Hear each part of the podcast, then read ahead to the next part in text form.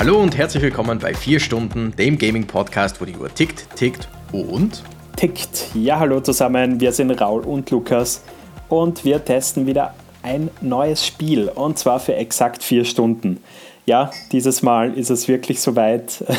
Ich habe meine 4 Stunden äh, erfolgreich geschafft und lieber Raul, magst du mal sagen, um welchen Titel es sich heute handelt? Aber natürlich. Und nur für alle, die's, äh, die die letzte Folge nicht gehört haben, der Grund, warum wir jetzt umgedreht haben und vier Stunden jetzt rauskommt, ist, dass eben der Lukas ein Neugeborenes zu Hause hat und da jetzt halt nicht unbedingt so viel Zeit zum Zocken hat, wie er gerne hätte. Und deswegen kann man ihm da auch nicht böse sein. Beziehungsweise die Zeitkomponente ist tatsächlich schon an sich vorhanden, aber, Die und Energie? dazu kommen, ja, erstens das ist auch ein Thema, aber ähm, wir kommen dann eh gleich dazu. Ähm, das ist ein Spiel, was wir heute besprechen, was sehr davon lebt, äh, sich da wirklich reinzufühlen, äh, das auch einmal mit Kopfhörern wirklich schön konzentriert zu spielen. Und das Sehr ist halt richtig. einfach gerade schwer möglich. Aber so der ein oder andere Diablo-Run gerade, der ist immer drin. Wunderbar.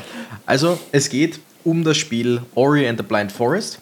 genau. Ist ein Spiel aus unserem schönen Österreich, aus Wien, um genau zu sein. Mhm. Äh, was interessant ist, weil das, ich, ich, ich, ich will jetzt nicht sagen, dass es in Österreich keine, keine guten Studios geben kann oder so, aber man hört da jetzt nicht so viel wie von anderen, wie aus anderen Ländern. Und wenn, dann sind es meistens irgendwelche äh, Indie-Games oder so. Und Ori ist, das kann man glaube ich schon vorwegnehmen, optisch und auch äh, musikalisch und so unglaublich. Also Absolut, nicht, wie es absolut. dir geht, aber ich will das jetzt hier festhalten. Ori and the Blind Forest ist eins der schönsten Spiele, die ich je gespielt habe. Ja, Und das meine ich äh, wirklich, also generell. Ich, ich finde, das können wir initial sehr gerne mal festhalten. Ähm, was, was ich an sich noch interessant fand, ähm, der, der erste, also wir besprechen heute den ersten Teil. Es gibt mittlerweile auch Genau. schon äh, ein zweites Spiel in dieser Reihe. Und Ori and the Will of the Wisp, genau. Genau, was ich sehr, sehr spannend fand. Ähm, das Spiel ist damals zur Xbox One-Ära erschienen, äh, also doch vor, vor einigen Jahren schon mittlerweile. Und Microsoft hat das wirklich sehr, sehr, sehr, sehr stark promoted. Ähm, gut, man muss dazu sagen, dass die Xbox One-Generation jetzt generell nicht die Microsoft äh, beste Zeit war, was Exklusivtitel anging. Aber ich finde schon cool, dass dieses Spiel, was aus unserer Heimat kommt, äh, einfach so einen starken Push äh, da auch publisher-seitig bekommen hat. Und ja, das ist schon ganz nice. Äh, mittlerweile gibt es Genau. das Spiel auch auf der Nintendo Switch.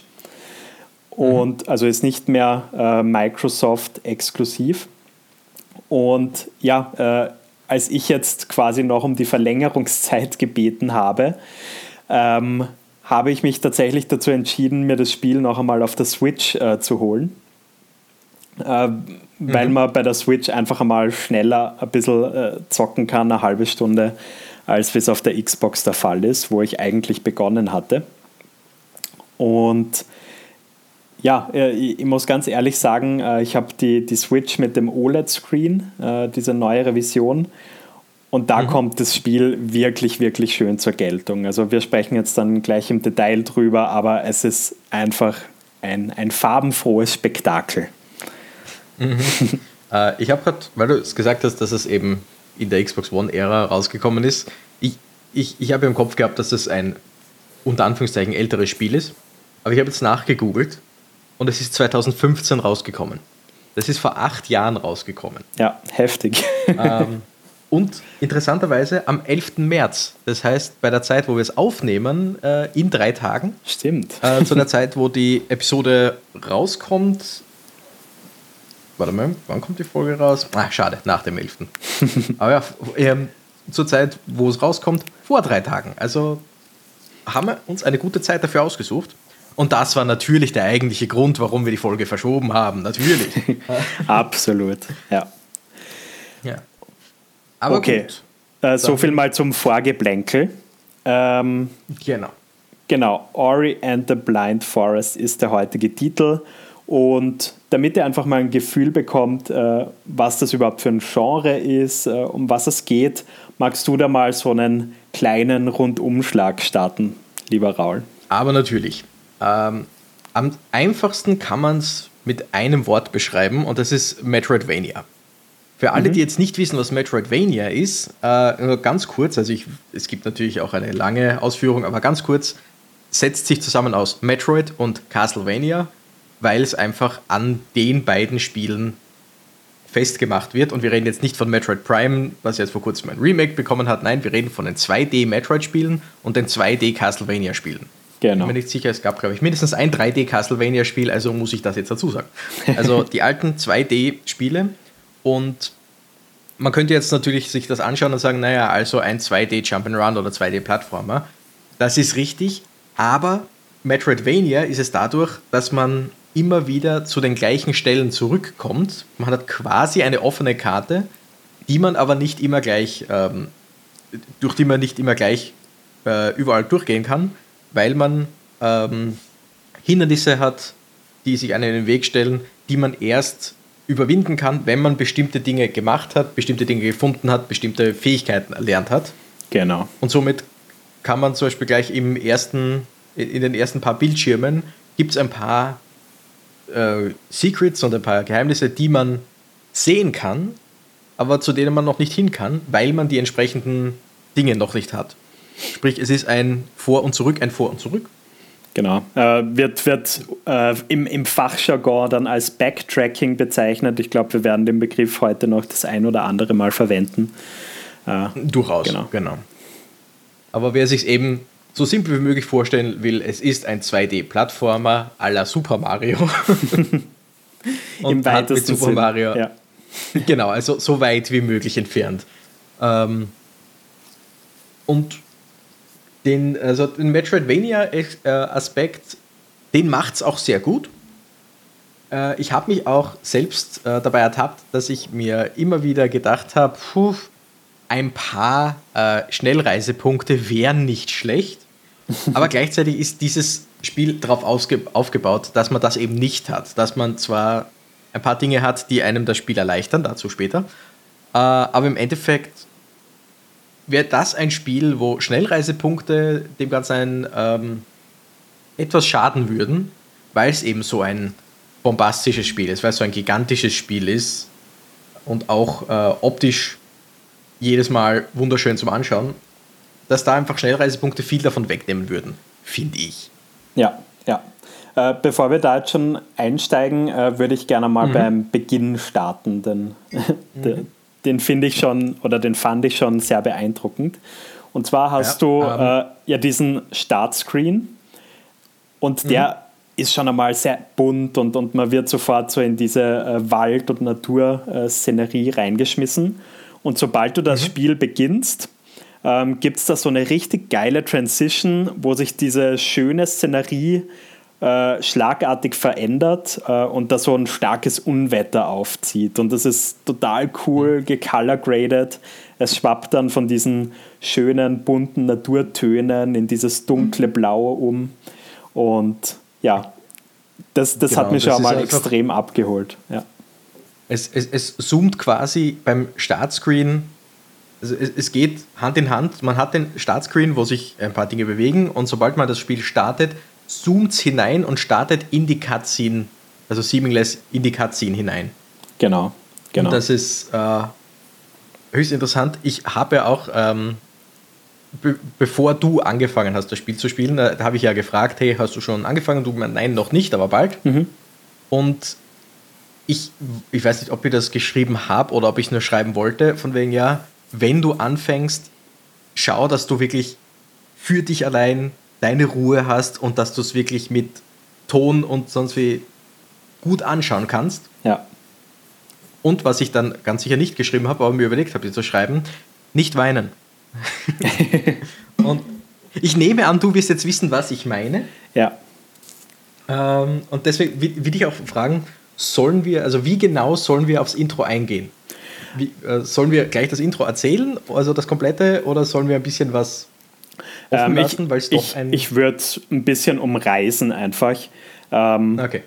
Also ich sag mal so, äh, die, dieses Prolog-Kapitel, nenne ich es jetzt mal, ähm, das dauert so rund 10, 15 Minuten, würde ich sagen. Mhm.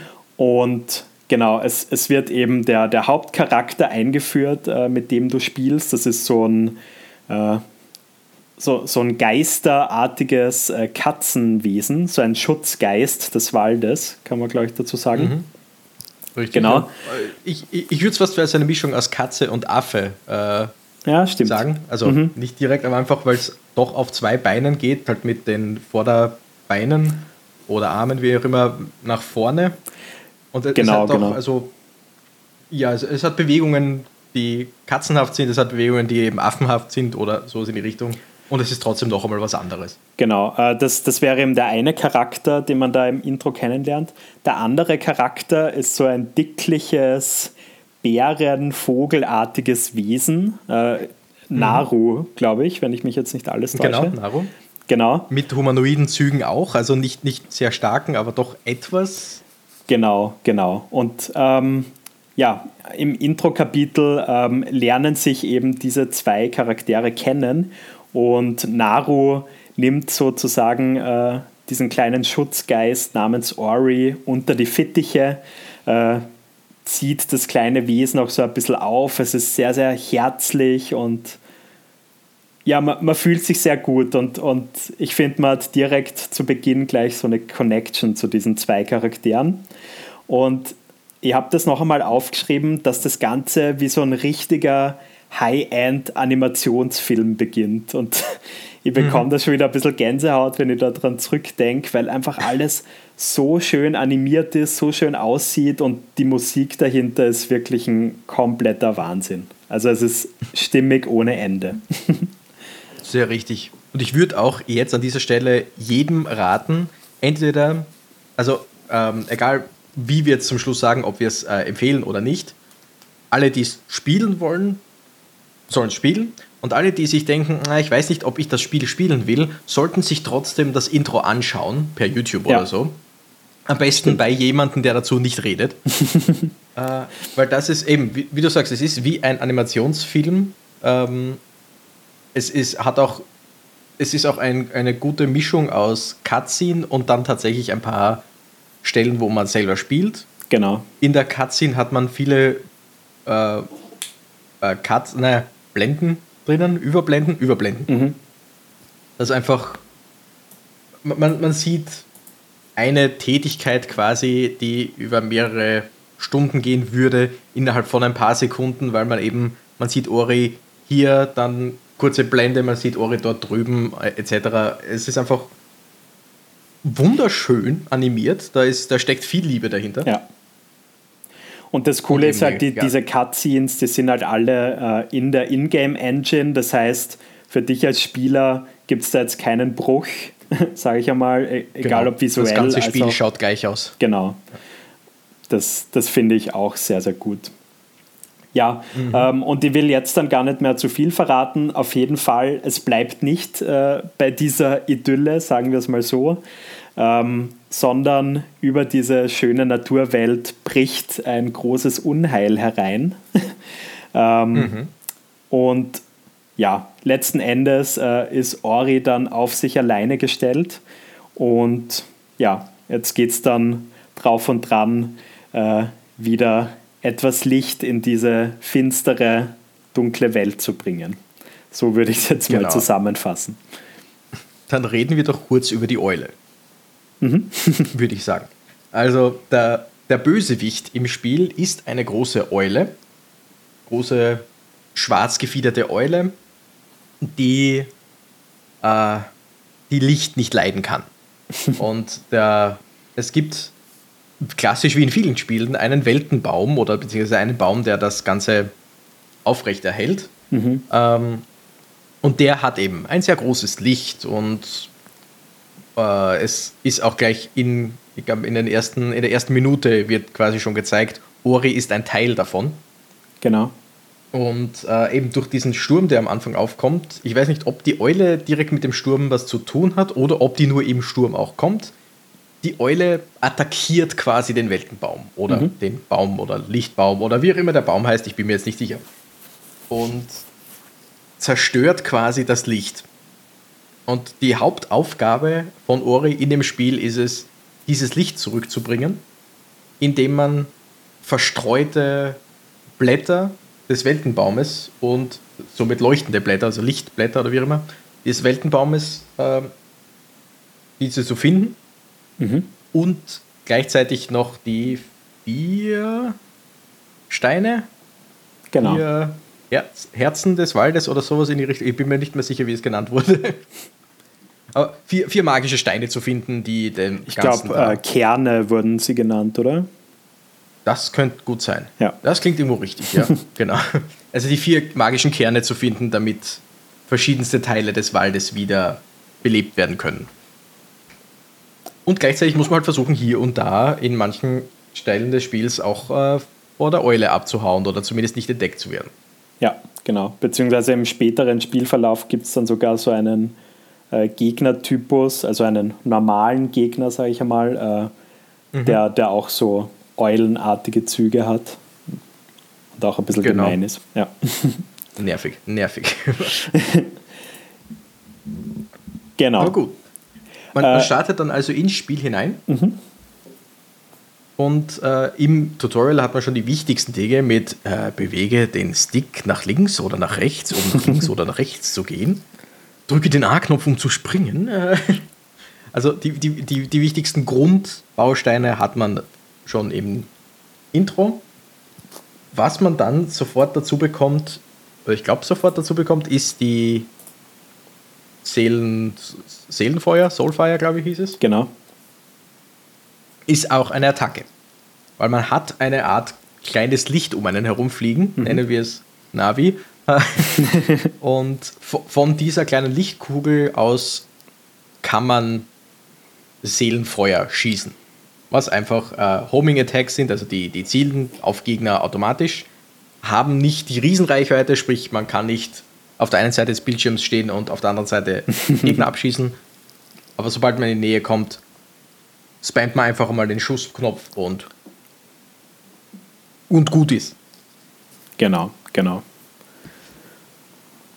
Äh, ja, äh, Genau. Wie, wie startet das Spiel noch einmal ganz genau? äh, ja, es ist noch also, nicht so lange her bei mir, aber. Hm. äh, ich, ich, kann noch ein bisschen näher drauf eingehen. Genau. Also, du, du hast eben diese 2D-artige Welt, eben alles gezeichnet, äh, sehr mystischer äh, Stil.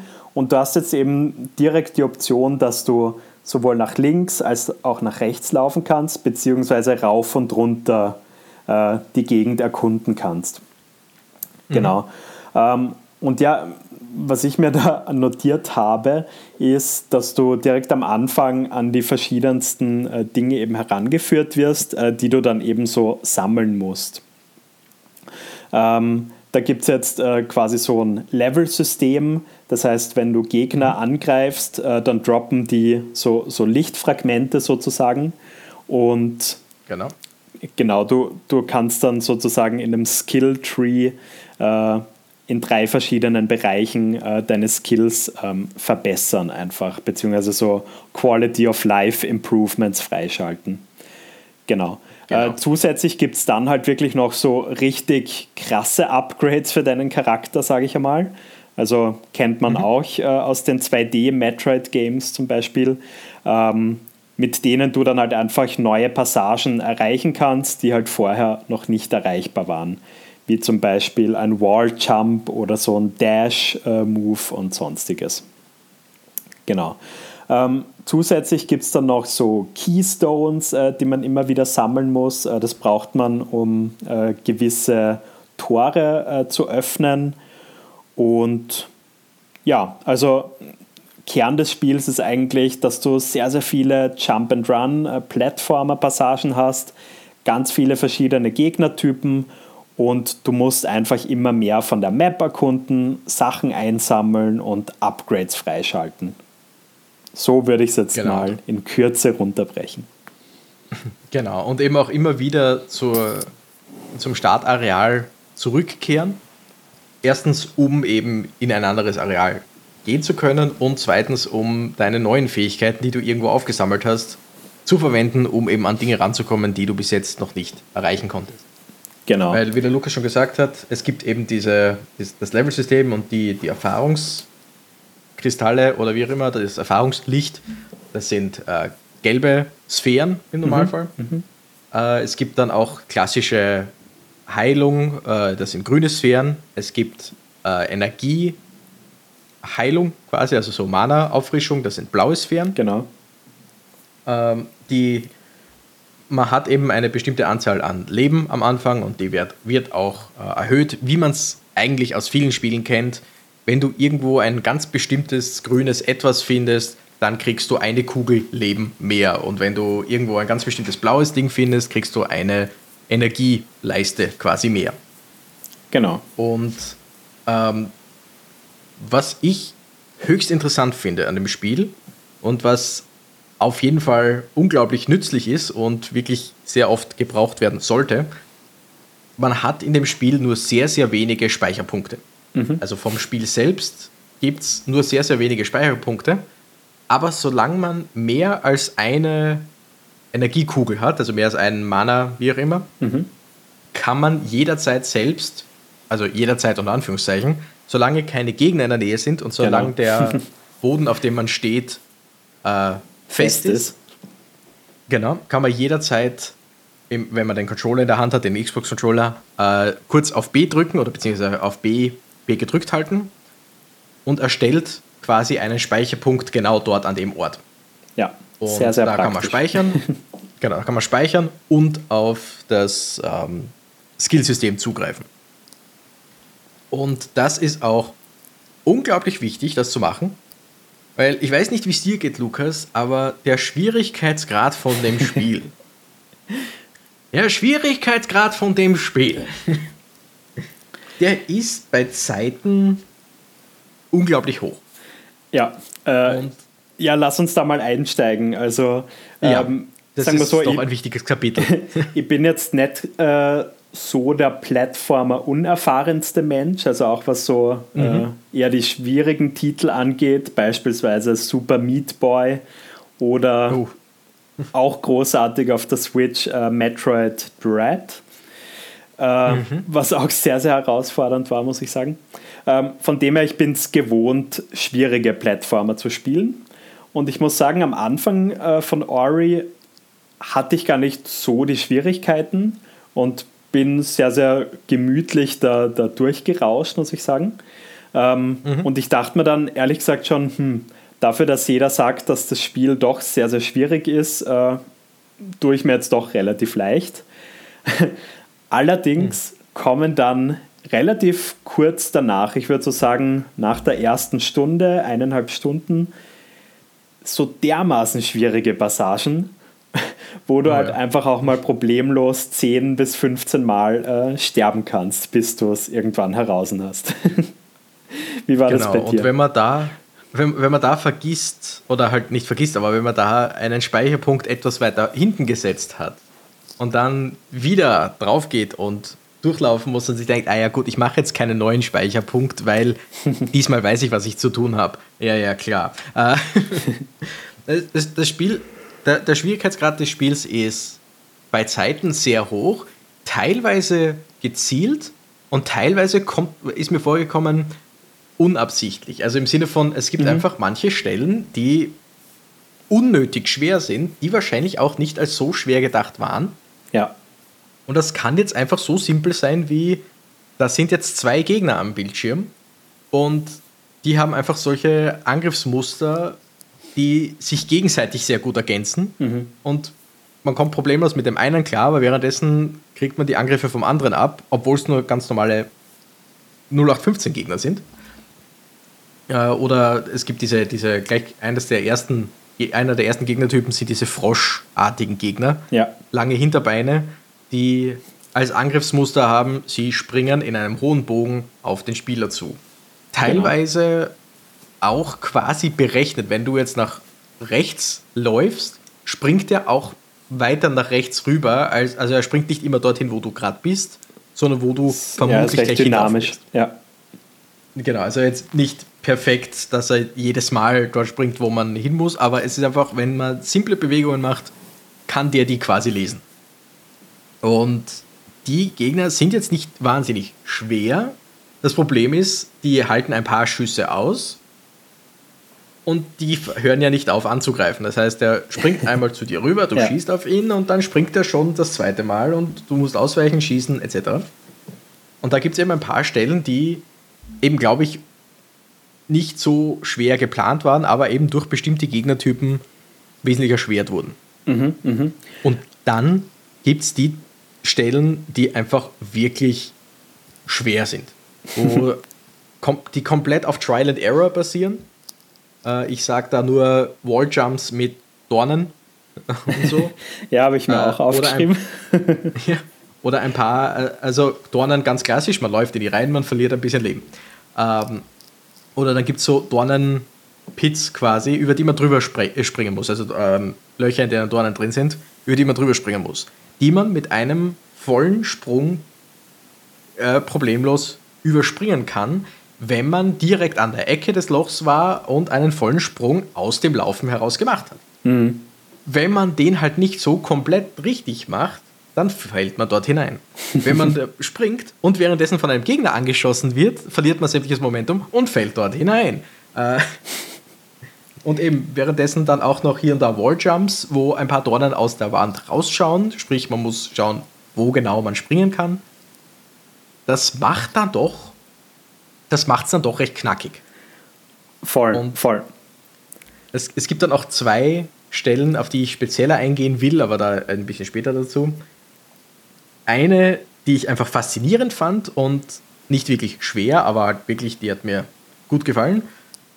Und eine, bei der ich das Spiel weggelegt habe und erst am nächsten Tag wieder angegriffen habe, weil ich mir gesagt habe, nein, das kann jetzt nicht sein. äh, es ist, also, da, nur ganz kurz, der Schwierigkeitsgrad ist meiner Meinung nach selten wegen Gegnern. Es ist meistens wirklich wegen der Umgebung. Genau, das, das, das, das, habe ich mir auch notiert. Äh, die Gegner sind eigentlich äh, soweit machbar, ähm, vor allem wenn man dann mal die, die Moves von denen quasi einstudiert hat. Mhm. Was aber wirklich challenging ist, sind einfach die ganz vielen Umgebungsobjekte, die einen töten wollen. Also äh, das können von Schusspflanzen bis hin zu umherschwingenden Äxten oder Dornenfeldern alles Mögliche sein. Äh, ich, mhm. ich, kann mir an eine Stelle erinnern, die bestand so aus drei, vier Stockwerken, die man so hochklettern musste. Und mhm. In jedem Stockwerk war an dem einen Ende äh, so eine Pflanze, die so Leuchtkugeln geschossen hat.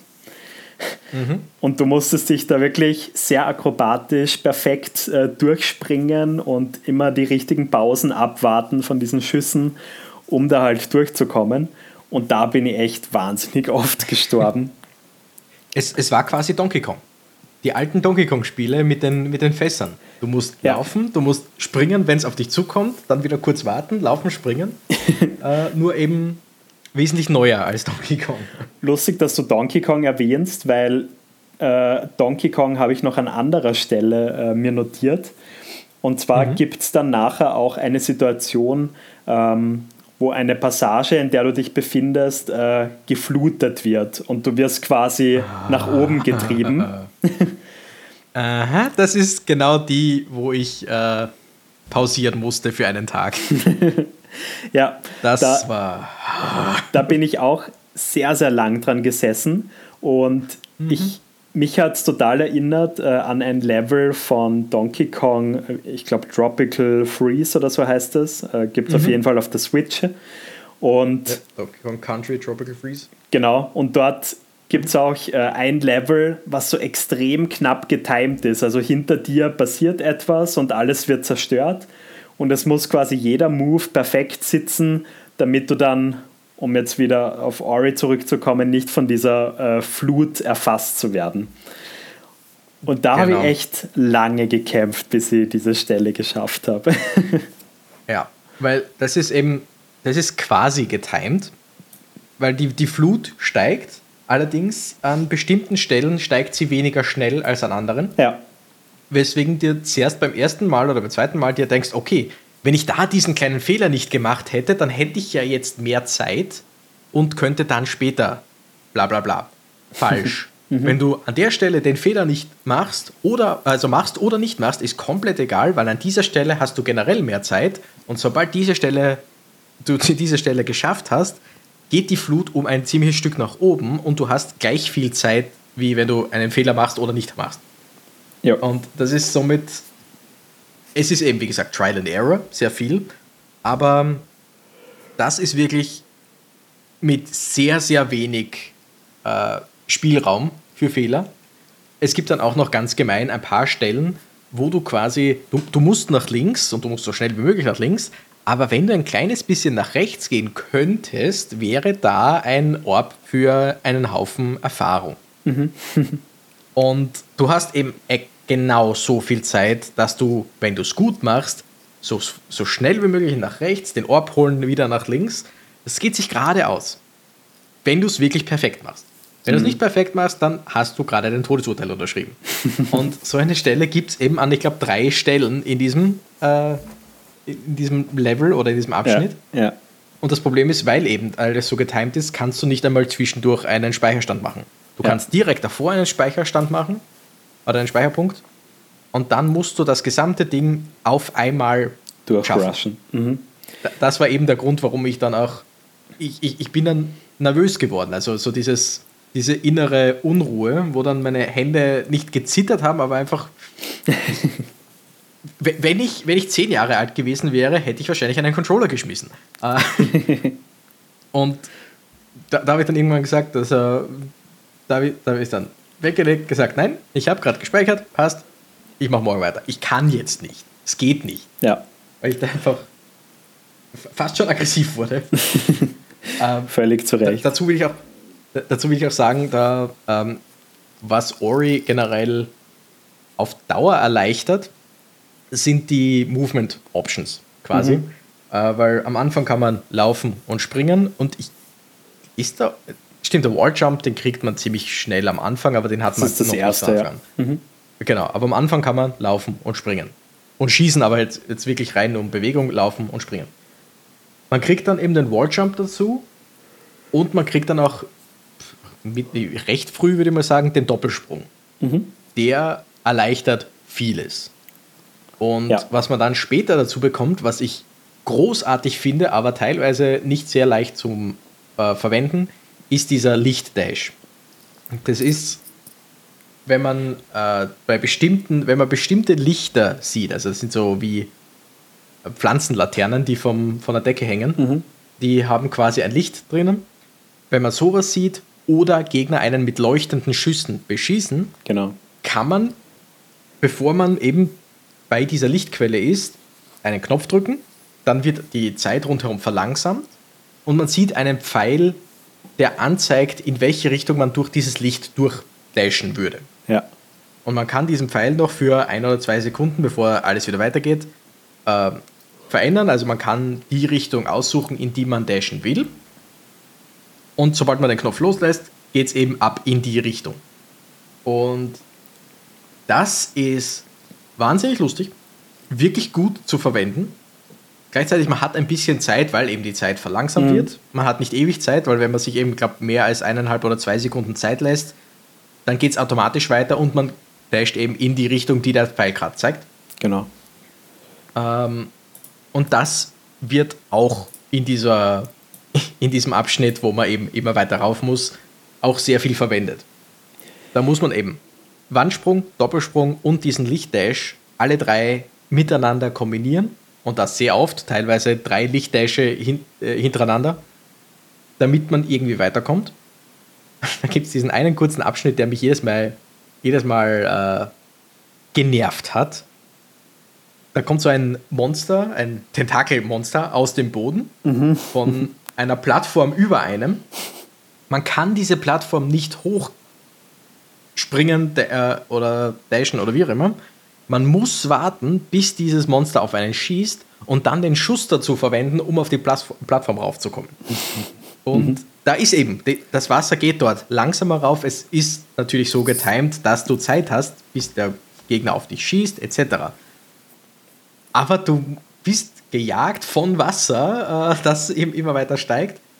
Und du musst dann warten, du stehst dann da und wartest, hey, könntest du da bitte auf mich schießen? Und erst wenn der schießt, du dem Spr Schuss entgegenspringst und in der Luft dann durch diesen Schuss durchdasht, erst dann kommst du dort weiter. Ja. Und das ja. ist einerseits sehr kreativ gelöst und andererseits, ja. Also bevor Doch ihr da etwas. jetzt aussteigt und euch denkt, äh, das ist ja unmöglich zu schaffen, ähm, da muss ich jetzt wieder was Positives hervorheben und das ist einfach Bitte. ganz allgemein die Steuerung von dem Spiel. Die, mhm.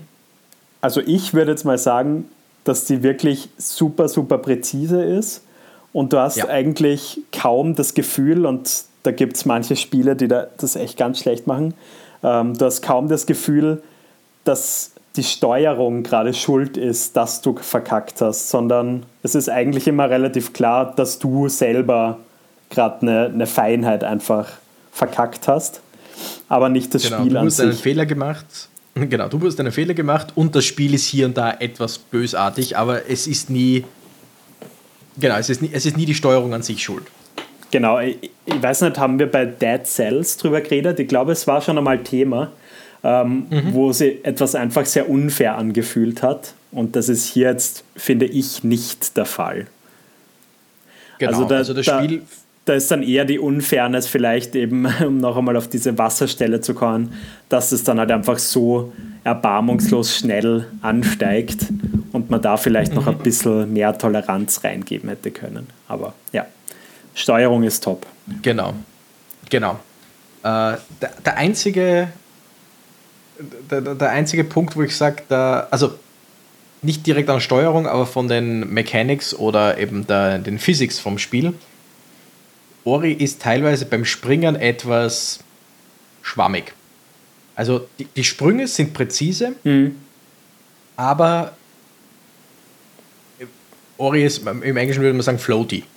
Also man, man kann nicht immer hundertprozentig präzise landen, finde ich, weil man teilweise springt, den Stick einmal kurz nach rechts bewegt, weil man jetzt da nach rechts springen will, über einen kleinen Abgrund. Mhm und zum Beispiel eben auf, über einen kleinen Abgrund und dann auf eine kleine Plattform drauf.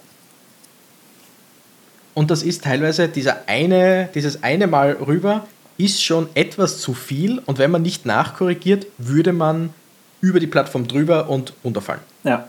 Gleichzeitig, wenn man zu viel nachkorrigiert, dann fällt man auf der anderen Seite davon wieder runter. Mhm.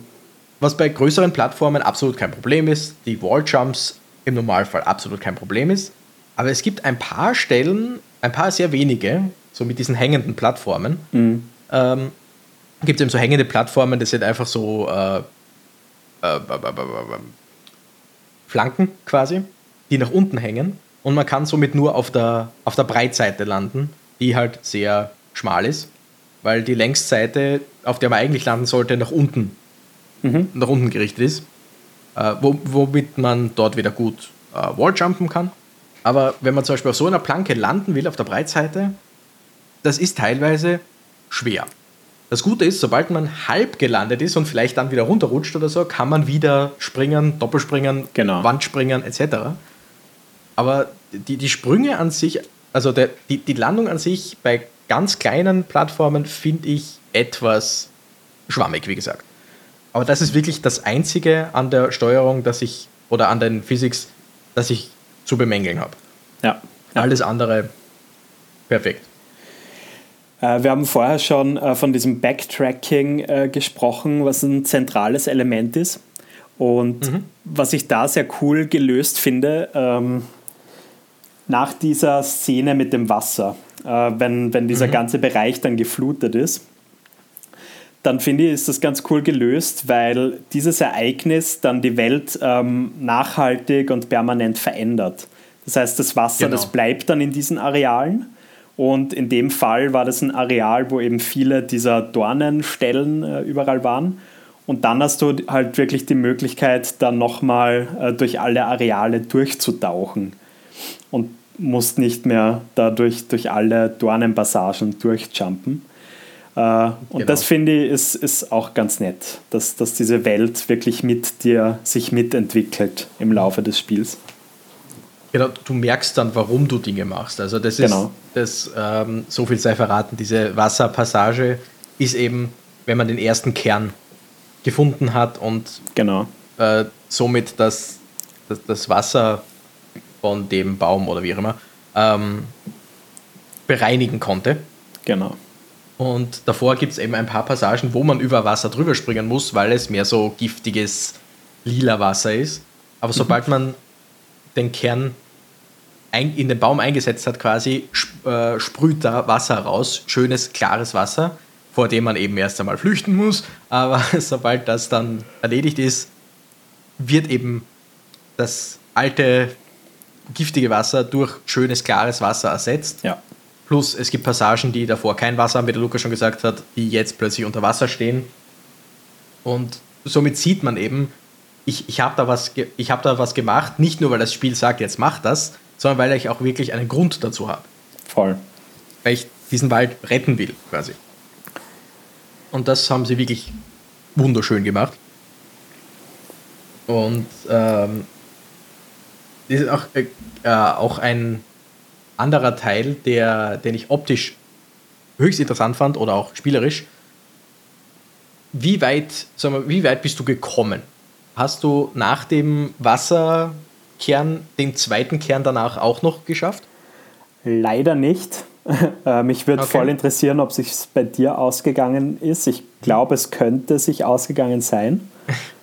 Der zweite ist sich ausgegangen. Also ich habe wirklich, also die, ich glaube, drei Stunden und 50 Minuten waren aus, als ich ähm, zum Gebiet vom dritten Kern gekommen bin. Ah ja, okay. Und da habe ich dann auch gesagt, okay, ich hätte jetzt noch zehn Minuten, aber ich spiele jetzt nicht mehr wirklich weiter, sondern ich habe noch ein paar, ein paar alte Stellen abgeklappert, wo ich wusste, dass ich Geheimnisse habe weil ich mir gedacht habe, ich, ich, ich fange jetzt kein neues Gebiet an mit neuen Regeln und so, sondern ja. Ich glaube, damit habe ich tatsächlich zu viel Zeit vergeudet. Äh, ich wollte nämlich unbedingt die, diese ganzen äh, Dinge einsammeln, die sich dann plötzlich wieder eröffnen, wenn du wieder irgendwas Neues freigeschalten hast, weil mir das einfach extrem Bock gemacht hat. Äh, hat mhm. mir aber tatsächlich dann im eigentlichen Spielfortschritt ähm, ein bisschen behindert was mir jetzt auch nicht zwingend ja. gestört hat, weil ich mir gedacht habe, okay, vielleicht wirst du es eh so handhaben und dann, dann haben wir da ein bisschen einen anderen Vergleich auch.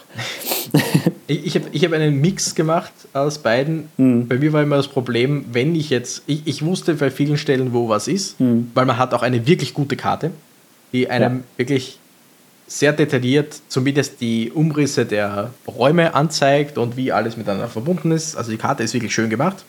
Und wenn man bestimmte Dinge findet, werden einem auch bestimmte Dinge auf der Karte angezeigt. Ja. Und ich habe halt einige Dinge dann geholt, wo ich wusste, okay, da komme ich jetzt hin, da kann ich jetzt, weil ich das und das bekommen habe.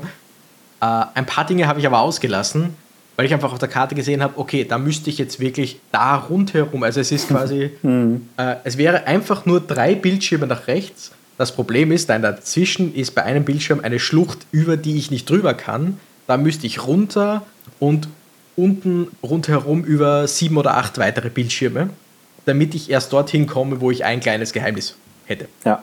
Und da habe ich mir teilweise gedacht, nein, das zahlt sich jetzt nicht aus. ja, nee, also verstehe ich voll. Ähm, das ist aber echt so ein Titel ähm, und bei, beim letzten Metroid habe ich das auch schon so gehandhabt. Da habe ich halt wirklich alles immer gleich mitgesammelt. Also bei Metroid, mhm. als ich am Endscreen war, habe ich fast die 100% schon gehabt. Also habe da wirklich nur mal ganz wenig dann einsammeln müssen. Und ja, vielleicht schon einmal kleiner Spoiler. Äh, ich bin mir ziemlich sicher, dass ich das Spiel fertig spielen werde und im besten mhm. Fall dann auch auf die 100% äh, gehen werde. Deshalb ist es jetzt keine vergeudete Zeit, dass ich das alles äh, schon einmal eingesammelt habe. ja, das, das ganz sicher. Also das, vor allem auch dieses Backtracking, auch dieses jetzt endlich dorthin kommen, weil es gibt immer ein paar Geheimnisse, die werden einem nicht gezeigt. Die, ja. die muss man finden durch ähm, so Wände, die eigentlich keine sind, mhm. äh, wo man durchspringen muss, etc. Aber die meisten Geheimnisse sieht man, weil du einfach, wenn es auf dem Bildschirm zu sehen ist, dann ist es zu sehen.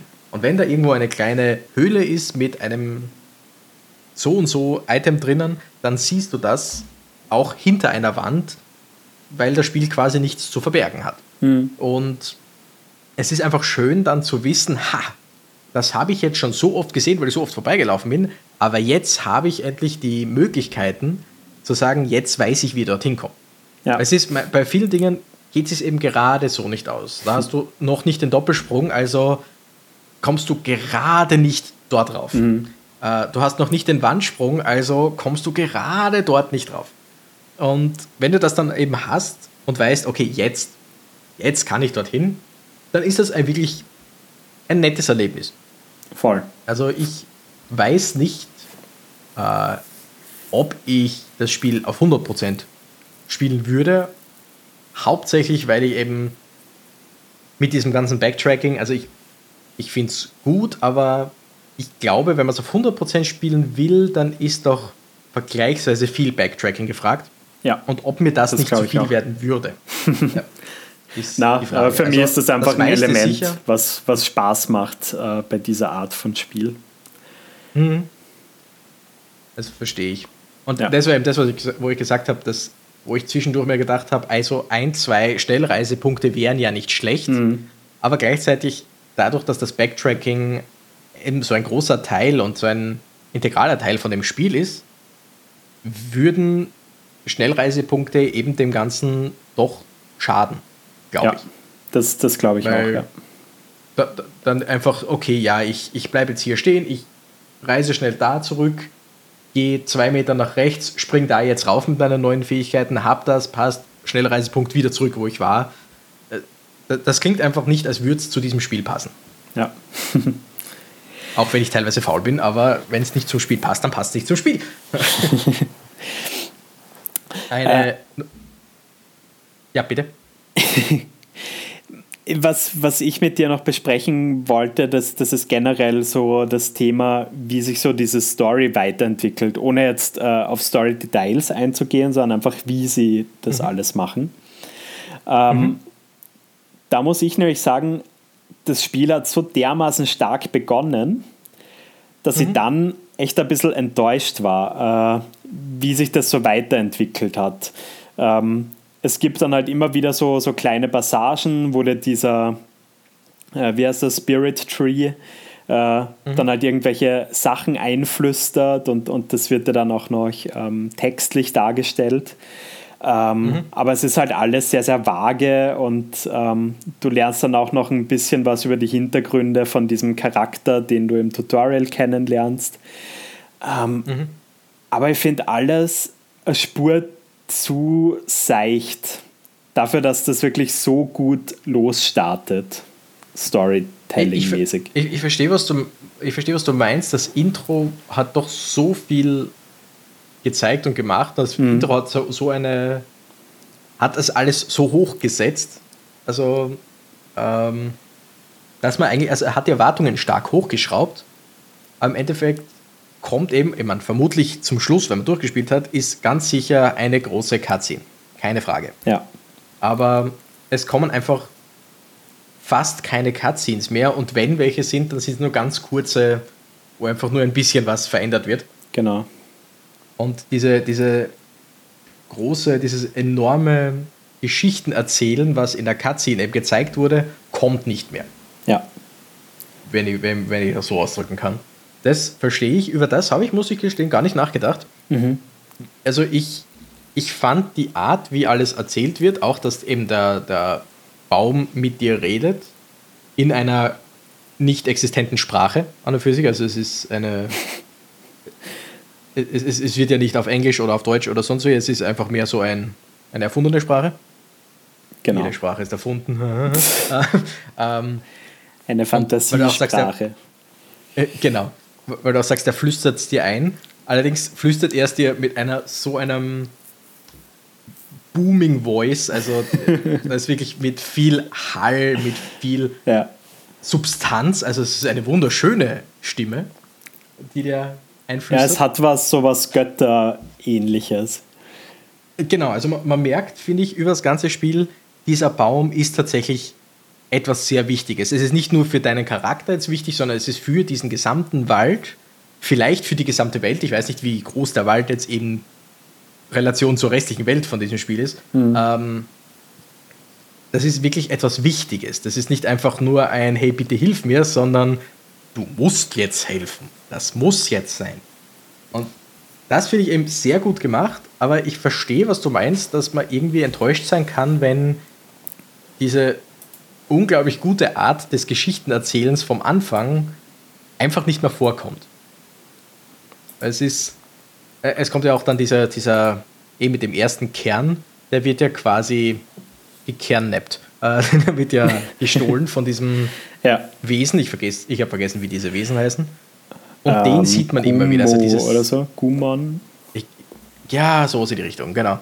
Und der, den sieht man immer wieder, auch im Hintergrund beziehungsweise im Vordergrund. Das finde ich großartig gemacht. Ja. Man spaziert irgendwo dahin und sieht im Vordergrund einen Schatten. Also quasi man merkt, dieses Wesen beobachtet einen. Mhm. Und da, das sind ist diese, dieses Environmental Storytelling. Ich schmeiße schon wieder mit englischen Begriffen um mich, aber ähm, eben, dass, dass das Spiel die Umgebung nutzt, um Dinge zu erklären, um zu zeigen, fand ich wirklich, wirklich gut gemacht. Also ich, ich bin jetzt, jetzt wo du sagst, bin ich leicht hin und her gerissen. das, das, das, das finde ich nämlich auch gut. Also ähm, auch diese Szene, ähm, man muss diesen, äh, diese Kreatur, die, so ein bisschen spinnenartig, die muss man dann ja mhm. verfolgen und so weiter. Und was dann auch danach passiert und so mit der Figur ist alles sehr interessant. Ähm, mhm. Aber ich glaube, einfach so ein paar Cutscenes mehr hätten dem Spiel nicht geschadet. Ich würde es total interessant finden, ob das im zweiten Teil dann mehr wurde. Äh, mhm. Werde ich mir auch sicher mal anschauen. Ähm, ja. Ja, also wie gesagt, ich, ich verstehe, was du meinst und ich verstehe, dass es irgendwo schade ist. Gleichzeitig eben ich, also wenn man, da ich bis jetzt noch nicht so drüber nachgedacht habe, ich, ich fand die Erklärung also ganz gut, vor allem weil es einfach am Anfang ist es dieses Intro, dieses unglaubliche Intro, das quasi einfach mal alles darlegt. Mhm. Darum geht's. Dann hast du das ganze Spiel und dann zum Schluss hast du noch einmal wahrscheinlich, wie gesagt, ich habe es nicht durchgespielt, aber zum Schluss hast du wahrscheinlich noch einmal ein großes, äh, eine große Cutscene, die das alles noch einmal abschließt. Also ja, ich, ich, da, davon bin ich auch überzeugt. Ich, ja. Genau. Also ich, ich finde das Storytelling wirklich gut. Mhm.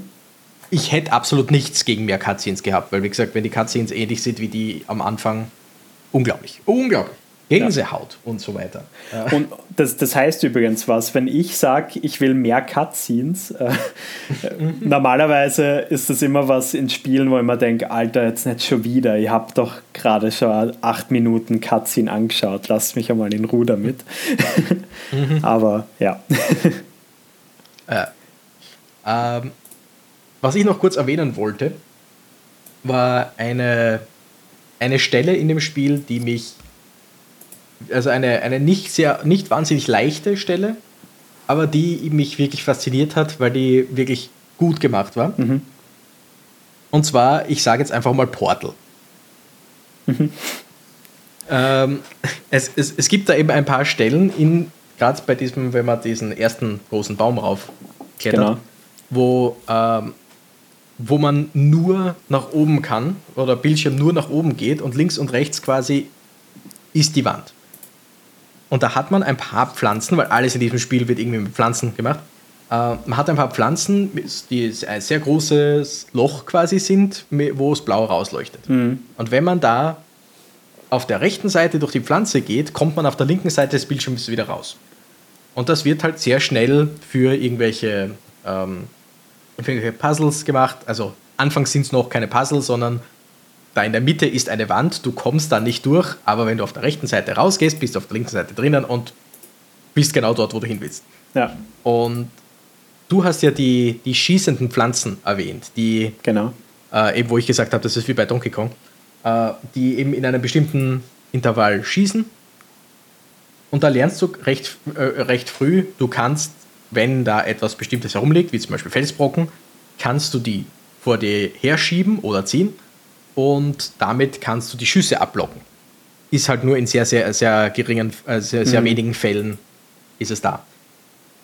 dort in der Stelle mit den Portalen lernst du dann irgendwann, okay, hier gibt es so eine Art ähm, Stein, der hat aber so diese Portalpflanzen drauf. Einer nach oben, einer zum Beispiel nach rechts. Ja. Wenn du jetzt den Stein so hinstellst, dass die Pflanze von oben reinschießt, dann geht der Schuss rechts weiter. Und damit kannst du dann bestimmte Wege freischall oder frei schießen. Quasi. Genau. Und das Ganze haben sie dann mal 10 genommen. Da hast du eine Jump-and-Run-Passage. Wie gesagt, nicht sehr leicht, aber gleichzeitig sehr, sehr gut verständlich, was du zu machen hast. Mhm. Da musst du einen Schuss von ganz unten nach ganz oben bringen. Und das nicht nur mit Hilfe dieser Steine, sondern auch mit Hilfe von deinem Light Dash, weil wenn du mit dem Light, wenn du den Light Dash verwendest, wie gesagt, da, da kommt ein Pfeil, der zeigt dir an, in diese Richtung dash du. Und was ich da nicht dazu gesagt habe, wenn man eine, also e, egal durch was man durchdasht, das wird in die andere Richtung geschossen.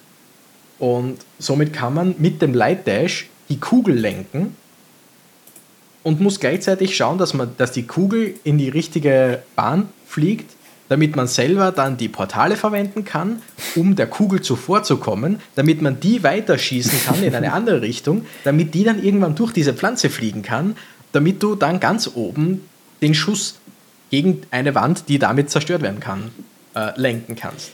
Ich, also ich stelle mir gerade vor, wie sich das jetzt jemand nur audiomäßig anhört, der oh ja. das Spiel einfach noch nie gesehen hat ähm, und sie denkt, what the fuck?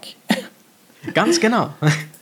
Und das ist einfach eine wahnsinnig gute Stelle. Wie gesagt, äh, also leicht, also frustrierend war dann noch nicht. Ich glaube, ich habe es nach dreimal oder sowas geschafft. Die, die war einfach interessant genug, dass ich, glaube ich, auch bei fünf oder sechs oder sieben Versuchen noch gesagt hätte, okay, voll okay. Ja, ja äh, voll. Anders als das mit dem Wasser. Aber und das war einfach, das, das Rätsel hat mich stark beeindruckt. Weil zuerst hast du eben die, die Rätsel, die darauf hingehen, okay, diese Pflanze lenkt das Ganze um.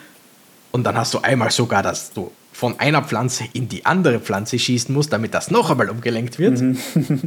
Und dann hast du das eben, okay, das kombiniert mit Jump and Run, kombiniert mit du musst schnell genug sein, kombiniert mit äh, den Light Dash, um das Ganze umzulenken. Das war wirklich faszinierend. Also ja. Hut ab vor den Developern. Na, finde ich cool. Also ähm, ihr, ihr hört es da draußen, äh, es gibt sehr, sehr viele spannende, interessante Dinge, die das Spiel gut macht. Äh, wir, wir haben jetzt kaum über negative Punkte geredet. Ich glaube, das liegt aber einfach daran, ich will jetzt nicht vorweggreifen, aber weil uns das Spiel einfach das auch wirklich gut gefällt und auch sehr vieles einfach wirklich gut macht. Und mhm ja, äh, mit ein bisschen Blick auf die Uhr äh, würde ich dich jetzt eigentlich gerne abschließend schon fragen, wie du es gefunden hast und ob du es auch weiterspielen wirst. Also, was ich ja schon am Anfang gesagt habe, es ist eins der schönsten Spiele, die ich jemals gespielt habe, weil die Optik ist großartig, es ist alles wunderschön gezeichnet, die, der Sound ist von allem wirklich, wirklich gut. Es gibt nichts, was irgendwie schlecht gemacht wäre vom Sound oder äh, nervig wäre oder sonst was. Mhm. Selbst wenn man Dauer feuert mit seiner Attacke, hat das zwar einen bestimmten Klang, aber der ist jetzt nicht wirklich nervig. Und was man eben, wie der Luca schon gesagt hat, was man auch gehört hat, wir haben sehr wenig über negative Seiten des Spiels geredet, weil es einfach so wenige hat, finde ich. Es gibt natürlich ein paar Dinge hier und da, die jetzt nicht, die besser gemacht werden könnten, aber im Endeffekt ich habe wirklich nichts, was ich groß bemängeln könnte. Mhm. Und somit ja, ich fand das Spiel super. Ich werde es mit großer Wahrscheinlichkeit weiterspielen. Ähm, und dann die Frage natürlich, würde man es weiterempfehlen? Und da sage ich ja, in jeder Hinsicht, jedem. Die Sache ist nur, viele Leute werden oder einige Leute werden daran davon nur einen Teil spielen weil dann irgendwann die Schwierigkeit oder die Schwierigkeitstoleranz von Leuten irgendwo ansteht. Gut also gesagt. Ja. Leute, die jetzt nicht, Leute, die sagen, sie spielen gern schwere Spiele, sie haben kein Problem mit Frust oder so.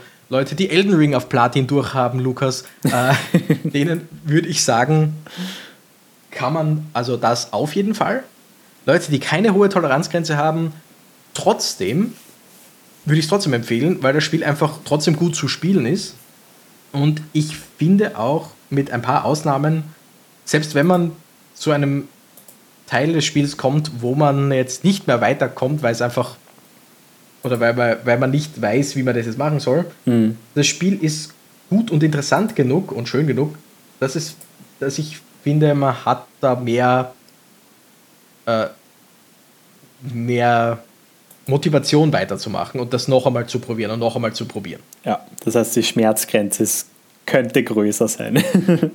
genau, weil es gibt eben Spiele, da kommst du an irgendeinen Punkt, wo du nicht weiter kannst und legst das Spiel weg und greifst es nie wieder an. Ja. Und bei ja. Ori ist es, glaube ich, eben dieses ganze Drumherum. Das Spiel ist so wunderschön, das Spiel ist so gut gemacht, dass man ja weiterkommen will. Und dass man da vielleicht über seine eigene Toleranz hinwegkommen kann. Voll. Und das ist also auch immer sehr befriedigend, ähm, wenn man dann wieder mal so eine, so eine Hürde durchbrochen hat. Genau. Und zusätzlich kommt noch, dass das Spiel im Normalfall, also dass das Spiel recht billig ist. Ich schaue jetzt gerade nach, wie viel es auf Steam so im Normalfall kostet. Ähm, mhm. Und es ist sehr oft, weil dadurch, dass es schon älter ist, es ist sehr oft verbilligt. Also neu kostet es 19,99 auf Steam. Ja. Ich glaube, ich habe es irgendwann einmal für 10 Euro gekauft oder so. Also es ist, es ist oft verbilligt. Man macht nicht viel falsch damit. Das stimmt. Okay, äh, klingt doch gut. Ähm, ja, äh, ich, ich habe es jetzt eh schon mehrmals gesagt im Laufe der Stunde ich werde äh, definitiv weiterspielen, äh, werde da glaube ich auch die 100% anpeilen, äh, zumindest über 90%. Ähm, mhm. Ja, äh, mir taugt es total. Äh, ich finde diese sehr schweren Passagen sind eine coole Schwierigkeit. mhm. Und nichts, was, was unmöglich wäre, aber es ist auf jeden Fall ein Spiel, äh, wo man ja, einfach einen gewissen Skill mitbringen sollte und vielleicht schon einmal das ein oder andere Spiel in dieser Art auch schon gemeistert haben sollte. Äh, ja, empfehlen kann ich es, glaube ich, auch jedem. Äh, Im Game Pass ist es sowieso äh, wie immer gratis inkludiert. Ah, das, das habe ich gar nicht nachgeschaut. glaube, ich habe sie auf Steam. Aber, aber ja, sehr gut, im Game Pass ist es auch. Genau. Äh, von dem her, da kann man nichts falsch machen. Und ja, allein fürs Intro lohnt sich wirklich, da reinzuschauen. Und selbst wenn man dann aufhört, ja. äh, hat man nichts verloren. genau, genau. Aber gut, okay. dann kommen wir noch zum, zur üblichen Frage. Raul, was, was spielen wir denn als nächster? Gute Frage, Lukas. Danke. Und bitte gerne. Und wie üblich bin ich leicht unentschlossen und frage dich deswegen, Lukas, ist dir mehr nach Adventure Game oder ist dir mehr nach äh, ARPG? So à la Diablo und so. Ähm, Adventure Game heißt jetzt für dich à la äh, Monkey Island? I, nein, das wäre Point and Click. Adventure Game ist à la, sagen wir jetzt mal ganz blöd, Elden Ring und ähnliches, nur nicht ganz so brutal. Aha, okay. Äh, mit einfach rumlaufen, der Third Person bzw. Top-Down-Sicht und okay. hier und da ein bisschen äh, um es abzukürzen, ähm, ich, ich wähle das ARPG. das dachte und, ich mir. Ja. Äh, ich will nur sagen, also na, das, das, das bringt jetzt nichts, wenn ich das andere jetzt groß sage, weil ein, das, das andere Spiel, das Adventure Game, wäre Figment gewesen, was, äh, ich, was auf Steam nämlich gerade jetzt gratis ist, also im Sinne von einmal gratis in den Warenkorb und für immer behalten. Die Sache ist nur, das läuft mit morgen aus und morgen ist diese Folge noch nicht heraus, somit ja. Aber danke, ich werde es mir ähm, jetzt gleich mal kaufen, unter jo. Anführungszeichen. Genau. Für alle, die jetzt, die das jetzt die Folge hören und sich denken, was, äh, Verzeihung. Tut mir sehr leid. Gut, das Spiel, das ich aber eigentlich nominiere, ist Ghost Lore. Das Ghost. ist ein Lore. Es ist ähm, für, also am Game Pass, es ist auf Steam, Tut mir leid, Lukas, es ist noch ein Early Access Game, allerdings ein sehr weit fortgeschrittenes Early Access Game. Aha, sieht interessant aus, ja. Und es ist ein Südost, also auf südostasischer Folklore basierendes ARPG. Sprich, die ganzen Monster, Umgebungen etc. sind Südostasien äh, nachempfunden. Aha. Und sehr viele von den Gegnertypen sind eben aus deren Mythologie. Und das sieht einfach höchst interessant aus. Und jetzt habe ich mir gedacht, probieren wir das einmal. Okay, ja, passt. Äh, ich, ich glaube, wie üblich ist es im Game Pass ich mir für Steam Deck holen tatsächlich. Aber mhm, schaut ich interessant aus. Ich habe es schon installiert. ich ich habe es auf Steam schon einmal geholt vor ewigen Zeiten, habe es dann aber noch nie angefangen, weil ich immer irgendwas anderes hatte. Und jetzt habe ich mir gedacht, nein, das könnte, das könnte funktionieren. Mhm. Ja, aber cool. gut, somit cool. Werde ich jetzt die üblichen Worte sagen, außer du hast noch irgendwas, das du loswerden willst. Ja, ich bin begeistert, dass dieses Spiel auch ein ausgiebiges Postgame hat, äh, zu dem ich in den vier Stunden wahrscheinlich nicht kommen werde, aber schauen wir mal. okay, ja, nee, äh, danke gut. fürs Zuhören und Raul, bitte. Gut. Wie üblich, wir haben eine E-Mail-Adresse, falls man uns schreiben will, falls man äh, ein, uns sagen will, wie man unseren Podcast so findet, was man denn gerne hören würde, etc. etc. Vier Stunden Pod at gmail.com, 4, die Zahl 4, Stunden pod at gmail.com, alles zusammengeschrieben. Und damit sage ich vielen Dank fürs Zuhören. Äh, Ori at Blind Forest unbedingt anschauen. Also klare Empfehlung von allen Seiten. Danke fürs Zuhören.